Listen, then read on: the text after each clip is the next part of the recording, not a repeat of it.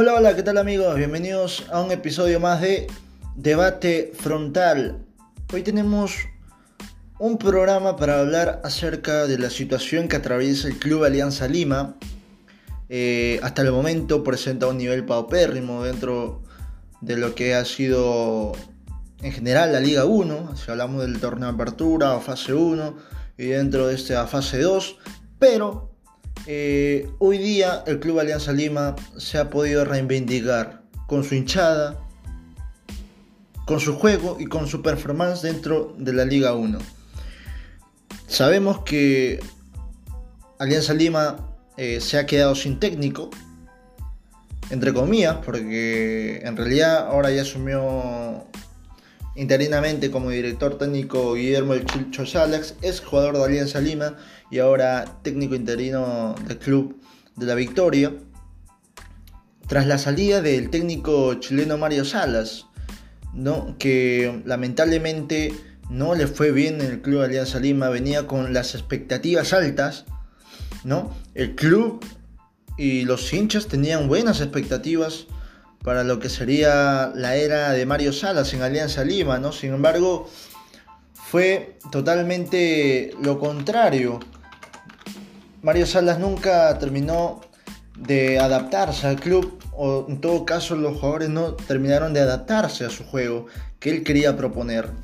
¿no? Entonces ahí crece la gran disyuntiva. ¿Quién eran? ¿Los técnicos? Perdón, ¿el técnico o los jugadores?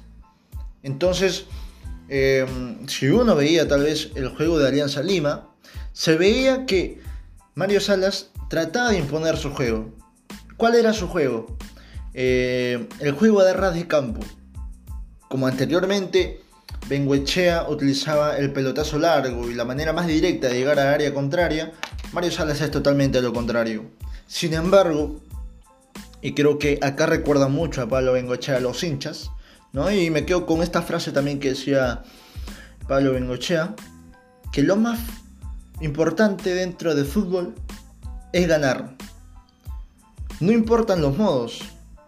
Si los modos tal vez te ayudan a ganar más cómodamente, es válido. Pero siempre lo primordial y lo idóneo y lo que siempre debe estar en primer lugar es ganar. No importa el cómo eso era lo que decía Pablo Bengochea. En este caso, Mario Salas tiene otra metodología de juego, otro pensamiento, otro criterio en cómo jugar y en cómo ganar los partidos. Y como lo hizo anteriormente también con Sporting Cristal, a él le gustaba más tocar, asociar el balón, salir jugando, que los arqueros salgan jugando. ¿No? De ir de campo propio a campo contrario dominando el balón, siendo dominador absoluto dentro de los 90 minutos. Y eso fue su Sporting Cristal de 2018 y por eso fue campeón nacional en ese año. Pero lamentablemente em, llegó en un tiempo difícil para Alianza Lima en el cual no estaba bien posicionado. Em, tras la salida de Pablo Bengochea vino Mario Salas, ¿no? Eh, recordemos que Mario Salas no vino directamente ¿no? a Alianza Lima, sino que hubo un tema de pandemia y recién llegó para el mes de agosto, cuando se reinició el, torneo local. Eh, vimos que Alianza Lima trataba de jugar a su modo, pero sin embargo em, no habían eh, resultados positivos que avalen la permanencia del entrenador chileno. Ahora, Mario Salas Em, es un buen entrenador. A mi parecer es un buen entrenador. ¿No? Sin embargo, los jugadores nunca lo entendieron. Los jugadores nunca lo entendieron. Pero ahora es muy tarde. Y todavía las especulaciones de que eh, Mario Salas, el técnico chileno, sufrió una supuesta, con, eh, supuesta camita, crecen más. ¿no? Porque justo cuando se va Mario Salas, el primer partido durante su ausencia, eh, Alianza Lima le gana 4 a 0 a Fútbol Club Melgar. Y esto crece, hacen crecer mucho más las especulaciones ¿no? sobre una supuesta camita, que cuando se da Mario recién aparecen los resultados positivos. Pero a mi parecer, y a mi punto de vista y a mi criterio dentro de lo que puedo ver dentro del campo, me parecía que no había camita. porque yo veía actitud. Durante la era Sara yo veía actitud en los jugadores. Veía que les molestaba cuando les hacían goles. Veía eh, aproximaciones de Alianza Lima, sin embargo no veía, lo único que no veía era la eficacia. Habían aproximaciones, el funcionamiento era claro y también era bueno porque era dominador del partido. Pero a veces dominar el partido y dominar la posesión no te dan los tres puntos, sino los goles. Y eso es por lo que mucho se le ha criticado a Mario Salas en su era en Alianza Lima. ¿No? Entonces Alianza Lima venía con la ausencia de Mario Salas para este partido frente a Melgar em, en las últimas posiciones de la tabla. Se colocaba en el puesto 17, em, solo a dos puntos de, de la zona de descenso. ¿no? Recordemos que para esta etapa descienden tres equipos Em, de la Liga 1. Ahorita en zona de descenso se encuentran Carlos Stein, Atlético Grau y Acuabamba. Tres equipos que ascendieron el año pasado a Primera División. ¿no? Y recordemos también que la Liga 2 em, va a hacer su ingreso solo un equipo a la Liga 1. Y el equipo y la Liga 1 2021 va a ser integrado solo por 18 equipos, ya no por 20 sino por 18 equipos. Así es como estaría esta tabla. Por ejemplo, vamos a ver cómo está la tabla de posiciones. En general, el acumulado. Por ejemplo, Universitario con 48 puntos, Sporting Cristal con 39, César Viejo con 39, Huancayo con 36, Ayacucho con 33, UTC con 33, Manucci con 32, Alianza Universidad 29, Cienciano 28, Melgar 28, Coco Fútbol Club 27, Binacional 26, Alianza Lima 25, que se salió de esa zona incómoda del fondo.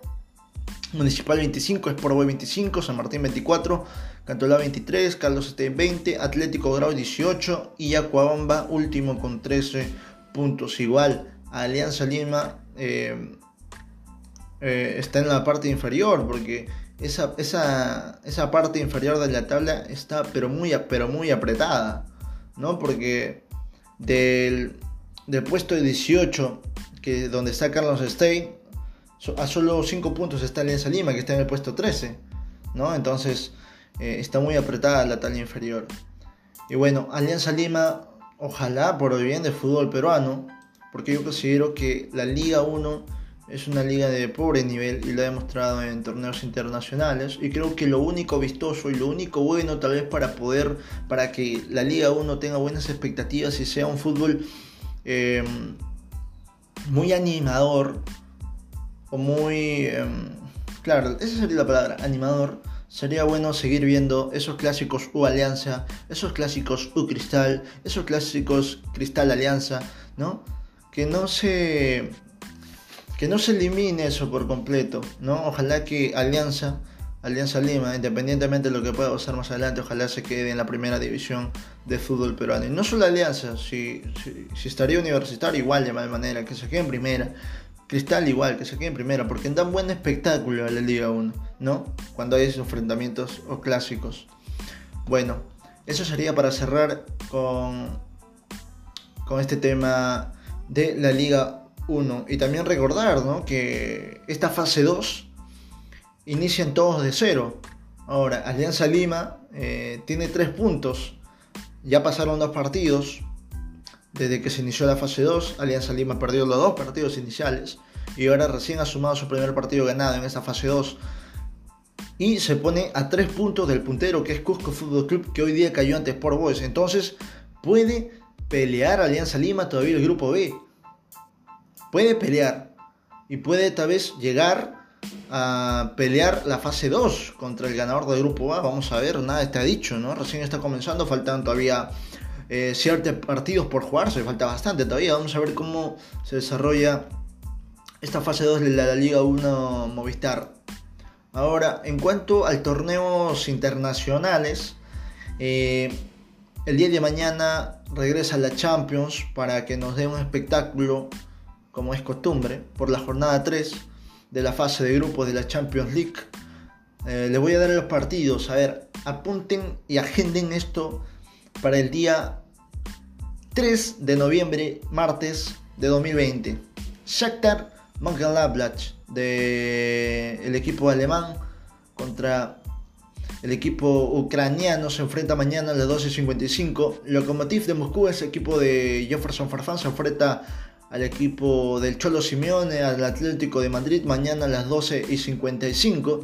Red Bull Salzburg, ex equipo de Erling Haaland, enfrenta al Bayern München en Austria, mañana a las 3 de la tarde. Real Madrid e Inter de Milán, el partidazo, partidazo de la fecha, señores. Ambos equipos eh, van a tratar de ofrecer un buen espectáculo. Recordemos que ese es el grupo B, donde está el Inter Real Madrid. El Inter está tercero y el Real Madrid cuarto. Pero esto no quita nada de que podamos ver un gran partido. ¿no? Es raro ver al Real Madrid cuarto en esta fase de grupo. Recordamos que en el primer partido perdió ante el Shakhtar de local y luego empató en Alemania contra el Mönchengladbach, ¿no? Entonces, ahora se van a medir el Inter y el Real Madrid para poder eh, escalar en las posiciones. Este, este partido va a ser vital para ambos equipos. Tienen que sumar sí o sí. Y otro partido que se avecina es el Manchester City de Pep Guardiola contra el Olympiacos de Grecia. Mañana también a las 3 de la tarde. Porto Marsella mañana a 3 de la tarde. Y este es un buen partido que lo quiero ver. Mañana a las 3 de la tarde el Atalanta, el Atalanta contra el Liverpool. Atalanta que el año pasado, o mejor dicho este año, en la anterior edición de la Champions, llegó hasta los cuartos de final ofreciendo un gran fútbol, ofreciendo un gran espectáculo para los ojos de la gente. Sin embargo, no pudo aspirar a más, ¿no? Pero hasta donde llegó, dejó pero muchas buenas impresiones el Atalanta de Papu Gómez. Se va a enfrentar ante el Liverpool de Jorgen Klopp a las 3 de la tarde. Mañana también el Midland eh, enfrenta al Ajax, mañana a 3 de la tarde. Istanbul recibe al Manchester United, que está con 6 con puntos de 6 posibles. Gran comienzo del Manchester United en esta copa, ¿no? En ese grupo H también se encuentra el PSG que marcha segundo, el Red Bull Leipzig que marcha tercero y el Istanbul que marcha último con 0 puntos. Ahora, el Zenit contra el Lazio, miércoles 4 eh, de noviembre. Barcelona con el Dinamo de Kiev el miércoles a las 3. Ferenbaros eh, contra la Juventus a las 3 de la tarde. Club Brujas ante el Dortmund miércoles 3 de la tarde.